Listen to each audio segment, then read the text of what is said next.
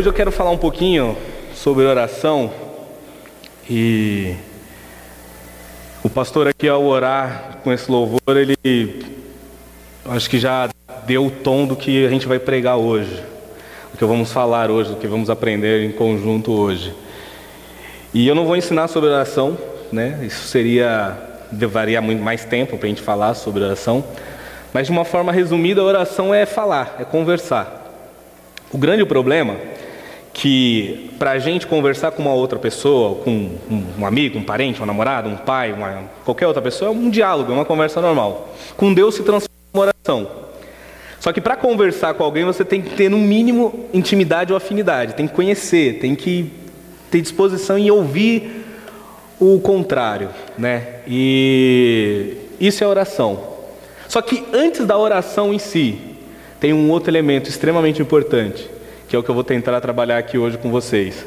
E espero ao final do culto que a gente saia né, com a cabeça e o coração bem focado nisso, para que a sua próxima oração, a sua próxima, próxima vez que você for orar a Deus, seja de uma forma diferente, seja de uma forma transformadora. E eu coloquei o título hoje, o, pior tipo de oração. Na verdade, eu ia colocar um outro título, mais, com mais heresias. Vocês conhecem os títulos da minha pregação, ela sempre vem com heresia, só que como minha mãe está aqui hoje, eu vou me comportar. Né, mãe? Então vou ficar comportada. É, o pior tipo de oração. Pode passar, Vanessa. Vocês sabem que eu sempre tenho que citar um filme, né? Porque eu não consigo pregar sem fazer no mínimo uma heresia pequena. Mas capacidade de falar não é sinal de inteligência, já dizia o mestre Jedi. Inclusive, eu, eu prometo, já prometi para o pastor Maurício que ainda vou dar um curso sobre Star Wars, que vocês têm que aprender sobre isso, que isso é bênção na vida de vocês. Mas capacidade de falar não é sinal de inteligência. Eu vou parafrasear essa frase com capacidade de orar não é sinal de honestidade. Amém? Vamos fazer que nem igreja pentecostal, porque eu sou pentecostal. Fala assim: capacidade de orar não é sinal de honestidade. Fiquem com isso na cabeça até o fim da pregação, tá bom? Perguntaram uma vez para Madre Teresa de Calcutá: "O que a senhora fala com Deus quando a senhora ora?" Ela respondeu: "Nada, eu só escuto." "E o que Deus fala com a senhora?" Ela, nada, ele só escuta. Amém? Eu não sei se você já chegou nesse nível. Eu espero um dia, em nome de Jesus, chegar no nível dessa mulher de oração. Mas tem uma profundidade tão grande aí, porque a oração não começa com as palavras, não começa com a evocação do que você fala. Oração não começa com um, simplesmente abrir a boca e proferir algumas palavras. Oração não começa aí. Ela tem um estágio anterior. E esse estágio anterior é extremamente importante para mim para você focar nele, refletir sobre ele, pensar sobre ele, olhar para nossas vidas, para as nossas orações, olhar quando a gente fala com Deus e olhar para aquilo com sinceridade e dizer: estou sendo honesto ou não. Amém? E isso para mim é. Eu já tive alguns momentos de oração, de, de estar tá numa situação tão difícil na minha vida, que eu tentei orar e não saiu nada. De fato, não saiu nada, eu não conseguia falar. Sabe aquelas orações que só saem lágrimas? Não sei se você já passou por isso. Sabe? Aquela, aquela que vem com dor, que você tenta falar alguma coisa para Deus, mas não consegue, e Deus está ouvindo tudo que você está falando. Você não falou uma palavra, mas Deus ouviu tudo. E a, quando você acaba de chorar, de se derramar, você não ouviu voz, você não viu um anjo, não saiu uma luz pirotécnica de lugar nenhum. Mas você ouviu Deus falar no seu coração e te aquietar e te acalmar. O problema é que episódios como esse nós deixamos acontecer só nos últimos momentos, nos momentos de maior dificuldade, no momento de maior luta, porque é assim que nós agimos, é assim que nós vivemos a nossa vida. E aí pode passar, Vanessa. Eu vou primeiro ler alguns versículos aqui no livro de Lucas, depois a gente vai avançar para outros. Mas tem uma parábola e Jesus ele, quando você vai olhar na, no Novo Testamento, na, sobretudo no Novo Testamento, a Bíblia, Jesus ele tem ali por volta de mais de 40 parábolas que Jesus utiliza para explicar, ensinar, mostrar, exortar, edificar a vida das pessoas. E o que são parábolas? São uma forma de linguagem mais simples e mais acessível para tentar explicar algo muito complexo. E Jesus, quando ele está falando de oração, quando ele está explicando sobre oração, quando ele está falando do comportamento de oração, ele traz essa parábola. E aí a gente vai tentar explorar algumas coisas que está em oculto nessa passagem, mas que faz todo sentido para mim e para a sua vida. Há alguns que confiavam em sua própria justiça e desprezavam os outros. Jesus contou essa parábola. Dois homens subiram ao templo para orar, um era fariseu e o outro era publicano. Vou fazer uma, uma explicação bem rápida do que é fariseu e do que é publicano. Fariseu ele é tipo de um religioso, uma pessoa extremamente zelosa pelo conhecimento religioso, é aquela pessoa que, que decora, que lê, que estuda, é aquela pessoa que tenta praticar o máximo que consegue. E todo religioso ele tende a ser hipócrita. Ele tem que todo religioso, pode ver, toda pessoa religiosa, até em filme, em novela, qualquer coisa, pode olhar, a pessoa mais religiosa é a pessoa pior que tem ali no grupo, né? Eu não sei se você tem alguns amigos assim na vida de vocês, alguns crentes na vida de vocês, porque crente não vale nada, viu, gente? Vocês são crentes, mas vocês não valem nada. Crente não vale nada. E crente é religioso, né? Ele gosta de dizer que o outro é pecador, que o outro vai para o inferno, que o outro não tem salvação, que o outro está errado, que o outro está aquilo. Quando ele olha para a própria vida dele, ele não faz nada disso. E fica tranquilo, Jesus já conhecendo os crentes, Jesus falou assim, né? Primeiro você tira a trave do teu olho, você tira o que está no teu olho, para depois tirar o cisco do olho do irmão. Primeiro olha para a tua vida, antes de cuidar da vida do outro. Então, fiquem tranquilos quanto a isso, Jesus nos conhece muito bem. E o fariseu é esse tipo de pessoa, extremamente conhecedor, tenta cumprir tudo aquilo que ele estuda e lê e pratica.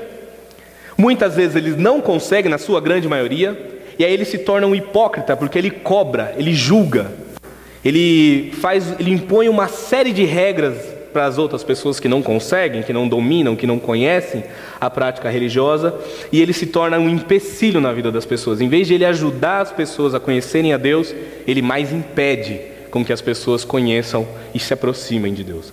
Eu não sei se você conhece esse tipo de de gente, já passou por uma pessoa assim na sua vida, que em vez de te apresentar a Deus, ela te atrapalhou. Em vez dela te ajudar a conhecer a Deus, ela te afastou mais de Deus com as atitudes delas. E essa é uma característica de um, de um religioso, de um fariseu, que era um grupo de pessoa do, do tempo de Jesus. E era o tipo de pessoa que Jesus mais batia, que Jesus mais combatia. Se olhar no Novo Testamento, Jesus está sempre em conflito com esse grupo, os fariseus. E o outro é o publicano. O publicano vamos chamar de, para vocês entenderem, de governo hoje. Publicano é o que cobra imposto, né? Porém, há dois mil anos atrás, eles já cobravam roubando das pessoas. Eles já cobravam além do que devia. E o publicano, qual era o problema do publicano? O publicano ele era como se fosse um contratado de Roma. Então eu sou um judeu, estou lá, moro na Israel, Aí Roma invadiu, tomou tudo, dominou tudo, tá mandando em tudo. Chega para você e fala assim: ó, oh, fulano, você que mora aí na Judéia, você vai ser, vai cobrar imposto de todo mundo aí em meu nome, beleza? Aí a pessoa, bom, vou trabalhar para Roma, abrir minha empresa, estou aqui, né, prestando serviço, vou fazer isso. Aí ele vai lá, em vez de cobrar 10, ele cobra 15. 10 ele dá para Roma, 5 ele rouba para si. Mateus, um apóstolo, era assim. Zaqueu, que é uma outra passagem da Bíblia, era assim. E esse são as duas pessoas que Jesus traz para nos ensinar sobre oração. Então a primeira coisa que a gente aprende aqui, Jesus pega os piores tipos de pessoas para nos ensinar como oração. Então a gente está bem na fita, beleza? Amém? Certo? Então nosso parâmetro, Jesus já nos nivelou com um cobrador e com um publicano. As piores tipos de pessoas daquela época para se aprender alguma coisa. O fariseu em pé orava no íntimo. Deus, eu te agradeço porque sou, não sou como os outros homens, ladrões, corruptos, adúlteros, nem mesmo como este publicano. E aqui essa palavra íntimo me incomoda. Amém? É daí que a gente parte. Foi onde eu falei que capacidade de orar não é sinônimo de honestidade. Amém? O fato de você falar, o fato de você abrir a sua boca, porque ele está fazendo uma oração, a oração dele é: Deus, eu te agradeço porque não sou como os outros homens, sou melhor, sou superior, tenho maior valor, tenho muito mais coisas a oferecer do que a maioria dos outros homens. Eu sou uma pessoa especial, eu sou uma pessoa diferenciada. Eu mereço um tratamento melhor. Eu mereço mais. Esse homem está dizendo isso. Porque como os outros homens, ladrões, corruptos, adúlteros, mesmo como esse aqui que está do meu lado orando, esse publicano. E esse homem, quando ele, ele faz essa, essa apresentação de si, né, falando de, de tudo que ele, que ele se acha superior, ele vai deixa transparecer uma série de coisas aí que a gente precisa explorar. Mas antes, eu só queria falar uma coisa. Assim. Existem vários tipos de oração. Amém? Esse publicano, esse fariseu escolheu a pior de todas. E é isso que a gente precisa evitar daqui para frente. Escolher o pior tipo de oração. Você tem oração que você faz com relação à adoração, você tem oração de gratidão, você tem oração de comunhão, você tem oração de contemplação, de consagração, de batalha espiritual, de intercessão, e a maior de todas e a que bate todos os recordes é a oração da queixa. Amém? Quem aqui gosta de se queixar para Deus, dizer que a vida está ruim, que ele está sofrendo, que não dá certo, que Deus não me ouve, que os meus problemas são maiores que de todo mundo, a minha vida está uma droga, que meu mundo acabou, que minha vida não vai para frente, que a vida dos outros vai, a minha não. Porque que o Senhor dá bênção para um, não dá para mim, porque se oferece isso para. Essa é a oração que a gente mais gosta de fazer, é que a gente faz praticamente diariamente, que é a oração da queixa.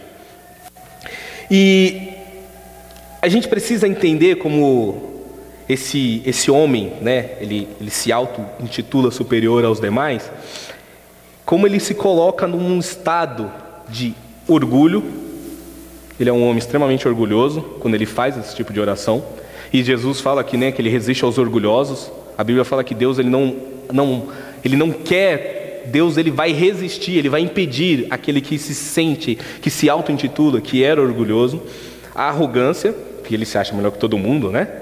Eu não sei se você já foi arrogante, é arrogante ou convive com pessoas arrogantes, o quanto é nocivo de pessoas assim, o quanto é ruim conviver com pessoas desse tipo. Prepotente, vaidade, superioridade, falta de dependência de Deus, porque ele está dizendo que ele, por ele mesmo, por si só, ele consegue não ser adúltero, por ele mesmo ele consegue não ser ladrão, por ele mesmo ele consegue não ser ladrão, ele mesmo. Ele está dizendo: Ó oh Deus, eu não preciso da tua ajuda para não ter vontade de cometer nenhum pecado. Por mim, por si só eu já consigo. E eu só quero te agradecer porque eu sou bom. Eu só quero te agradecer, Deus, porque eu sou o cara.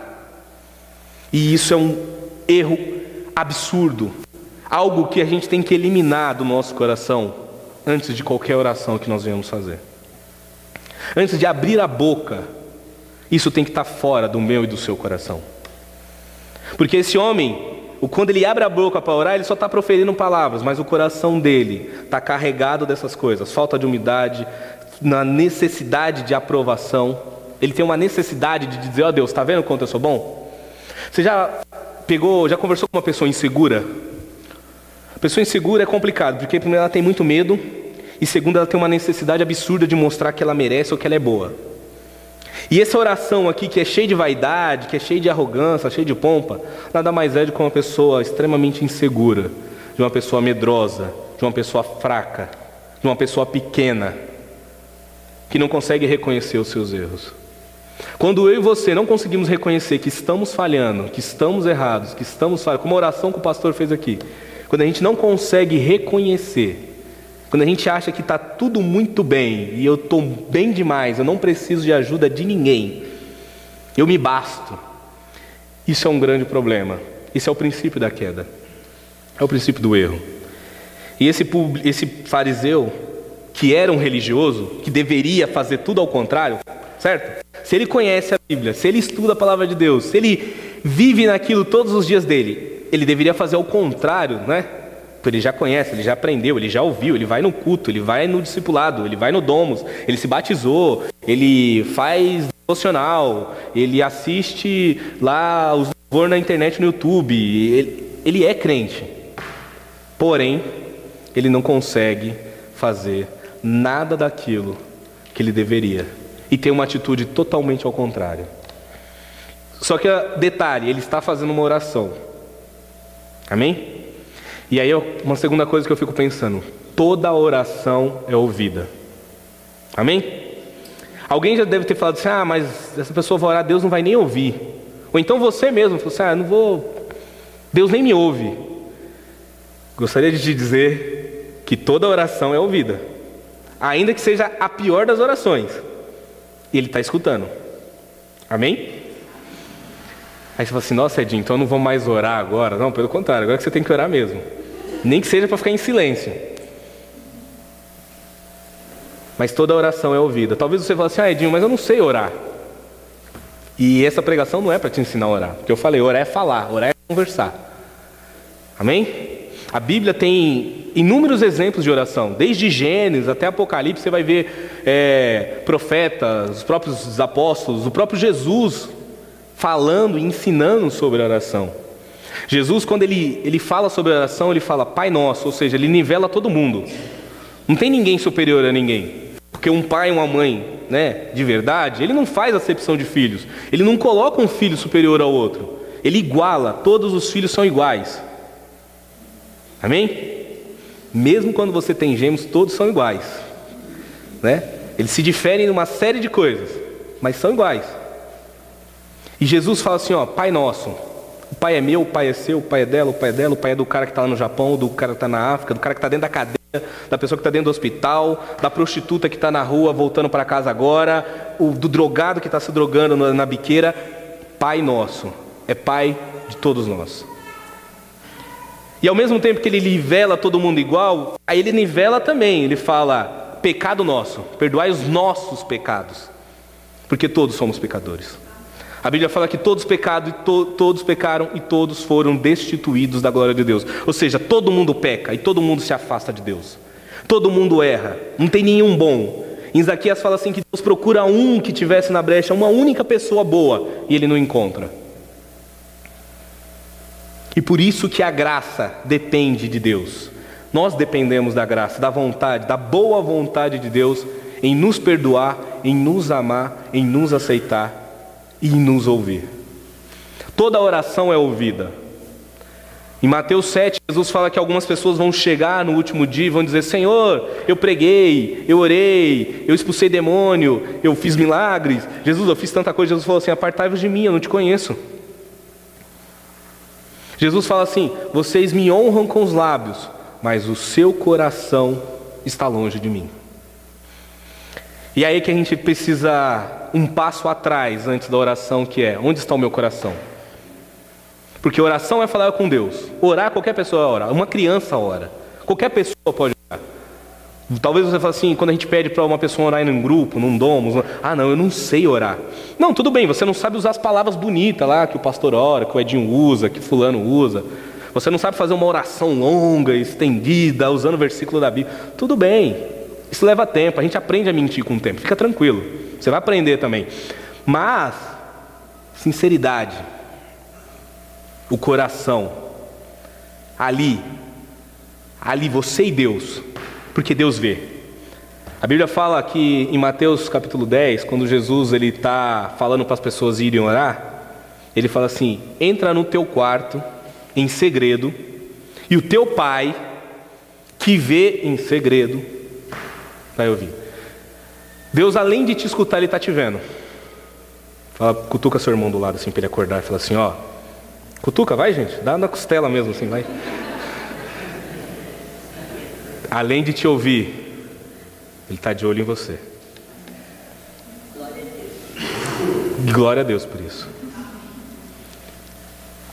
O teu pai que te vê todos os dias, o teu pai que te vê sofrendo, o teu pai que te vê quando você não quer orar, o teu pai que te vê quando você quer trocar tantas outras coisas por ele, o teu pai te vê. E por te ver, ele sabe o tipo de oração que você está fazendo. O que não quer dizer que ele vai te atender. Amém? Que não quer dizer que ele vai te ouvir. Pode passar. Ah, é, isso. Jesus duas vezes por semana dou o dízimo de tudo quanto ganho. Mas o publicano ficou à distância, ele nem ousava olhar para o céu, mas batendo no peito dizia: Tem misericórdia de mim, que sou pecador. A diferença de oração de um, que é todo arrogante, que é todo prepotente, que é todo cheio de si, que é todo dono da verdade, todo inseguro, medroso, falho, que não depende de Deus, para um que não quer, tem medo de se aproximar de Deus, está com o coração carregado de temor, tem medo de erguer os olhos aos céus, porque encarar Deus é encarar o nosso pior erro. Se você for olhar na Bíblia, toda vez que a, a, Bíblia relata que alguém esteve na presença de Deus, a Bíblia fala que essa pessoa caiu como morta, caiu na presença de Deus, porque assim, Deus, na sua plenitude, na sua grandeza, revela o que tem de pior em nós.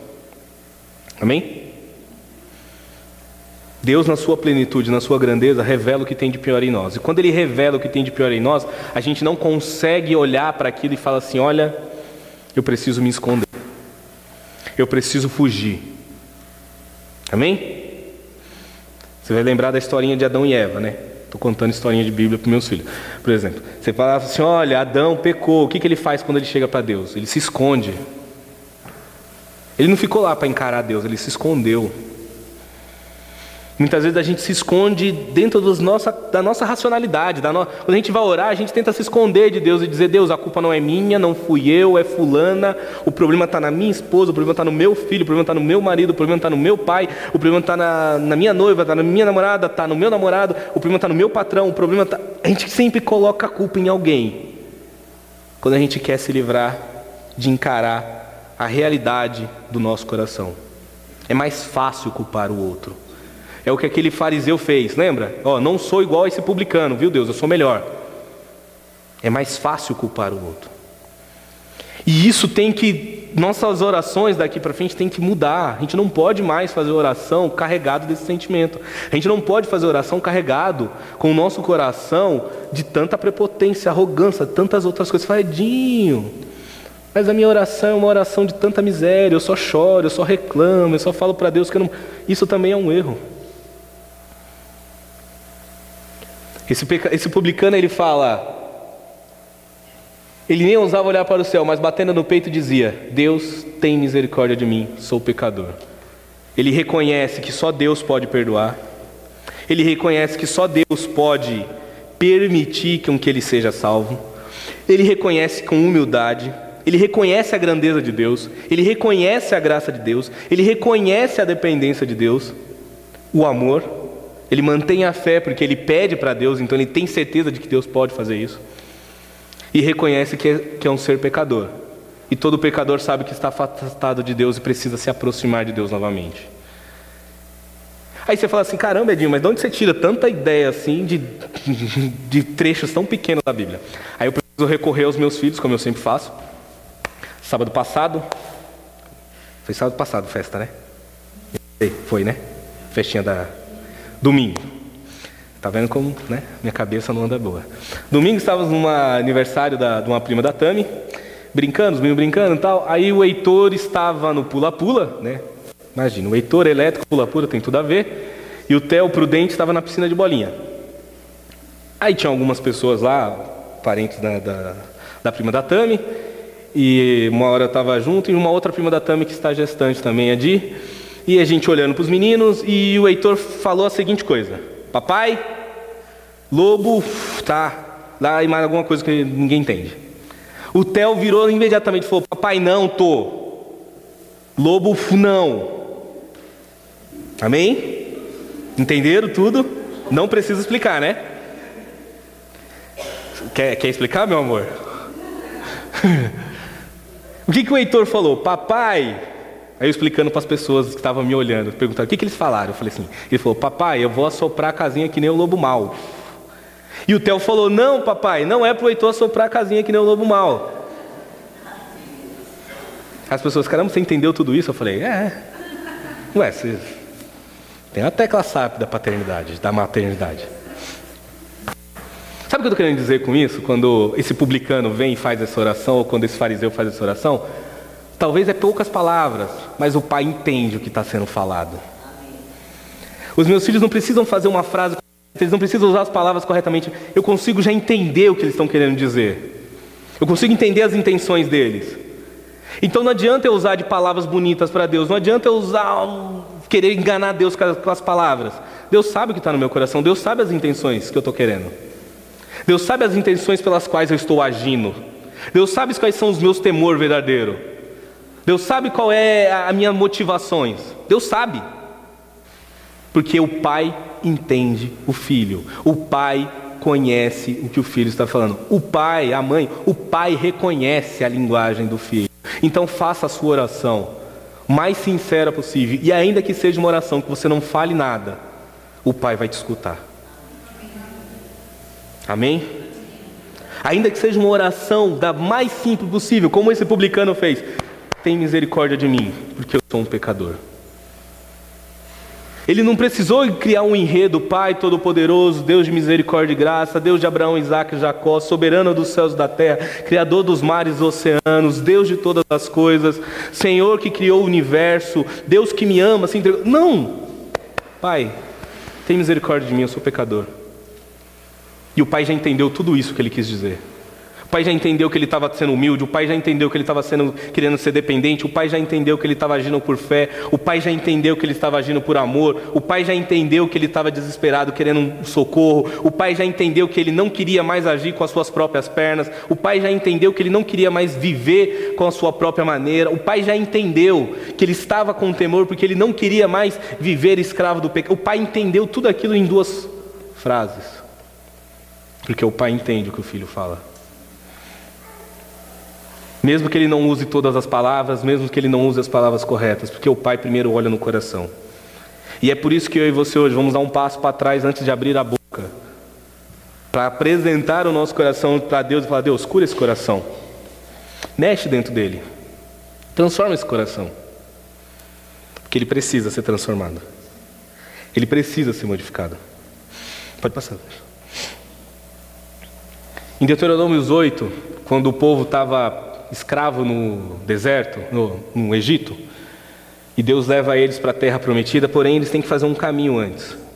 E diz assim: E te lembrarás de todo o caminho pelo qual o Senhor teu Deus te guiou no deserto estes 40 anos, para te humilhar e te provar, para saber o que estava no seu coração, se guardarias ou não os mandamentos, se guardaria os seus mandamentos ou não. O povo, Deus leva o povo para o deserto, Deus leva o povo para um lugar difícil, Deus permite que algumas coisas, algumas batalhas, algumas coisas na sua vida não, dê, não, não seja legal. Deus permite que algumas coisas na sua vida dê ruim, porque Ele quer olhar para dentro do teu coração e quer enxergar o que, que tem lá dentro. Ele quer provar se você vai guardar os mandamentos dele ou não. Porque é fácil servir a Deus quando está tudo bem. É fácil dar glória a Deus quando eu ganho um carro novo. É fácil dar glória a Deus quando eu sou, ganho uma promoção no trabalho. É fácil dar glória a Deus quando é, nasceu um filho. E dar glória a Deus quando ele está internado com uma semana de vida. E ninguém sabe o que está acontecendo. Aí não é tão fácil. E dar glória a Deus quando seu filho morre. É assassinado. Ou quando alguém pega um câncer. E dá glória a Deus nesse momento. É difícil. Dá glória a Deus quando o casamento acaba, quando a traição aparece. Dá glória a Deus quando você perde o emprego e começa a pensar que, nossa, como que eu vou sustentar, como eu vou pagar, como, como, como dar glória a Deus nesses momentos difíceis. Não é com palavras que você consegue dar glória a Deus. Não é com palavras que você consegue falar, Deus, eu vou continuar acreditando. É com seu coração. Não tem palavras para expressar. Você pode até tentar, mas não vai soar verdadeiro. E é por isso que o meu coração e o seu coração precisa estar ali, sempre focado. E acima de tudo, sempre permitir que Deus examine. Deus está examinando o coração do povo. Assim, vamos ver como é. Eu tirei vocês do Egito, tirei da opressão, tirei de onde vocês. Agora eu quero enxergar esse coração aí dentro. Vamos trabalhar nesse coração aí. Tem muita coisa para mudar aí. Tem muita coisa para ser transformada aí dentro. Amém? E toda transformação dói. Todo contato deixa marca.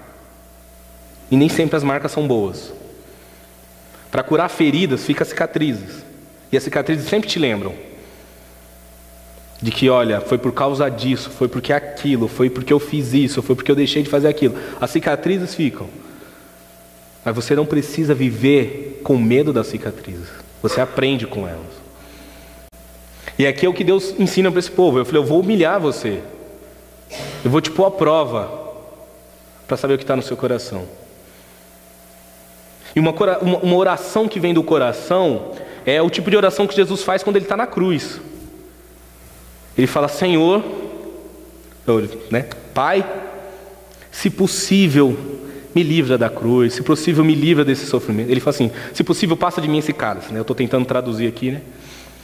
Senhor, se possível, me tira de ter que apanhar dos romanos.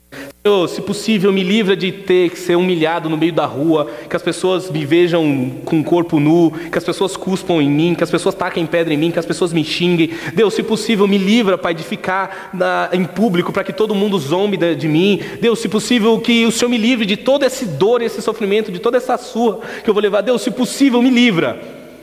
Mas antes, seja feita a sua vontade. E aí, Oração tem uma coisa interessante. Oração muitas vezes é você simplesmente falar aquilo que já está no coração de Deus. Amém? Você fala assim, Edinho, mas eu vou falar, mas não é o que fala. Não. Quando o seu coração está alinhado com o coração de Deus, a sua oração se torna aquilo que Deus já quer ouvir. O problema é que muitas vezes o meu coração não está alinhado com o coração de Deus, e aí as minhas palavras não afetam a Deus e Deus não vai ouvir as minhas palavras.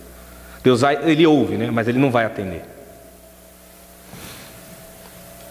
Então, muitas vezes orar é simplesmente só repetir aquilo que Deus já sabe, aquilo que Deus já vai fazer.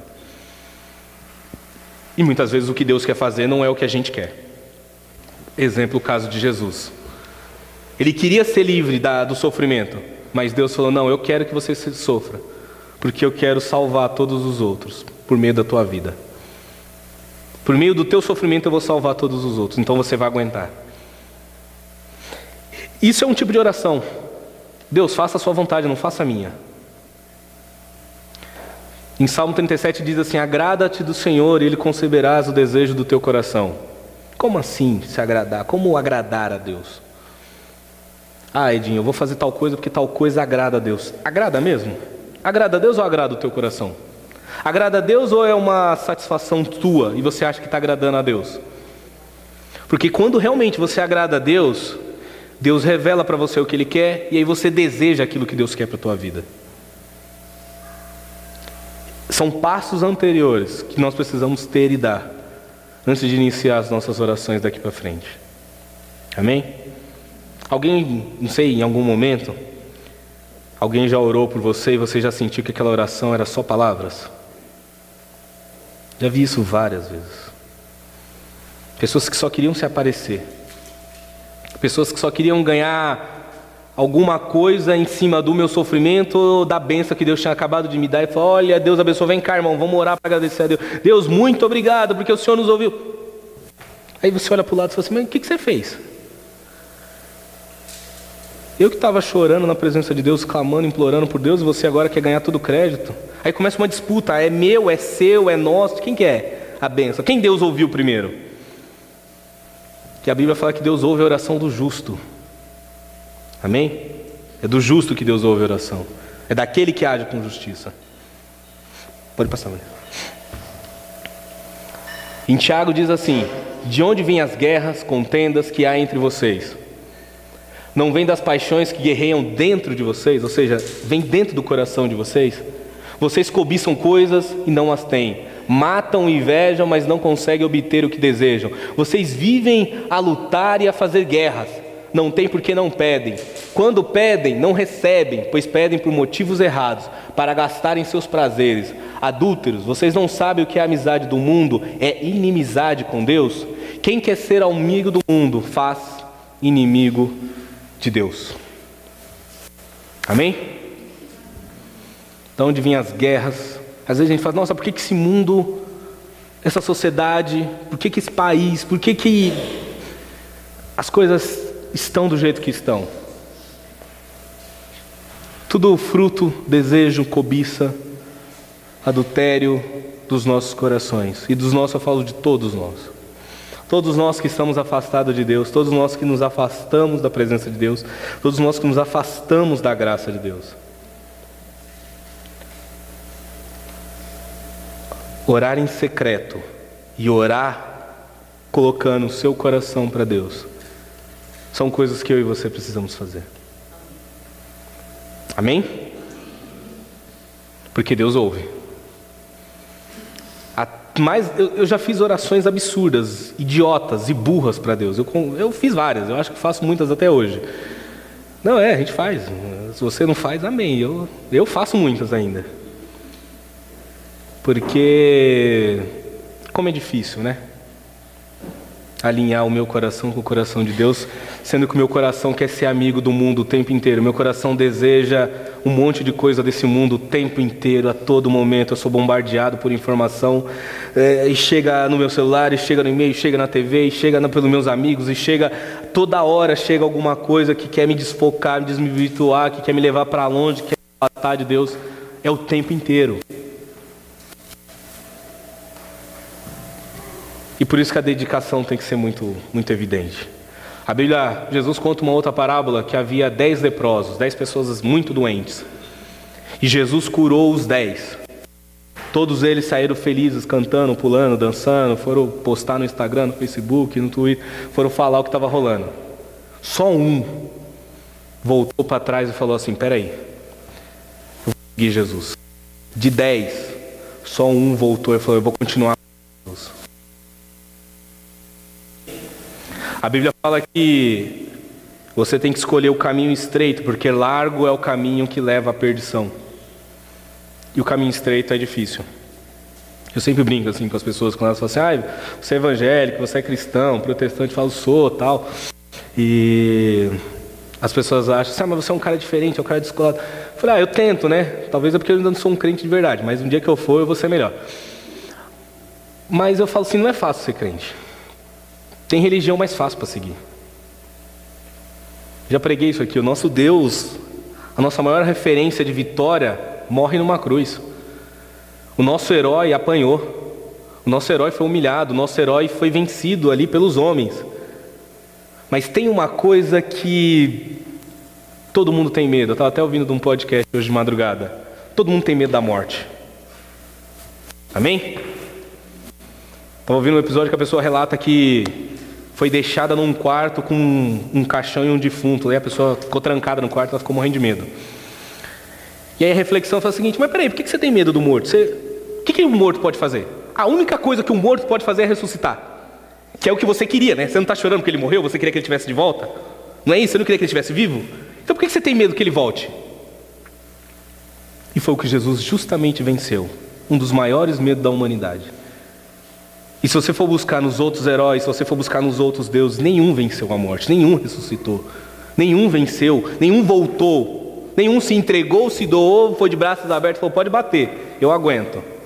E volta e fala assim: eu ressuscitei porque vocês não conseguem me matar. Amém? E aí eu percebo que não é que a gente tem medo que a pessoa volte à vida, a gente tem medo do sobrenatural. E se a gente tem medo do sobrenatural, a gente tem medo de Deus, porque Deus é sobrenatural. A Bíblia fala em, em, em Êxodo, quando Deus falou assim: ó, fala para o povo se consagrar três dias e subir no monte que eu vou falar com o povo. Quando o povo estava subindo, começou fogo, bola de fogo, fogo, trovão, terremoto. O povo falou: opa, para, para, para, chega, não quero. Não, Moisés vai lá e fala você com Deus e a gente fica aqui. Nós não queremos falar com Deus, nós não queremos falar com. Nós não. Fala você e a gente escuta o que Deus falar por você. O povo negligenciou estar na presença de Deus. Só que Jesus, quando ele morre na cruz do Calvário, a Bíblia fala que o véu se rasga e o templo dá um novo acesso à presença de Deus. Ou seja, Jesus estabeleceu essa ligação novamente. Então, por isso que quando você está em secreto, quando você está escondido, quando você está no lugar onde você acha que ninguém está te vendo, e quando você abre o teu coração, quando você bate no peito e fala, Senhor, tem misericórdia de mim, Deus te ouve e Deus te vê. Porque a todo tempo e a todo momento Ele está de olho em você, no seu sofrimento, na sua dor, na sua luta, e Ele quer te ajudar com isso. Amém? Vamos orar? Quem quer orar? Feche seus olhos.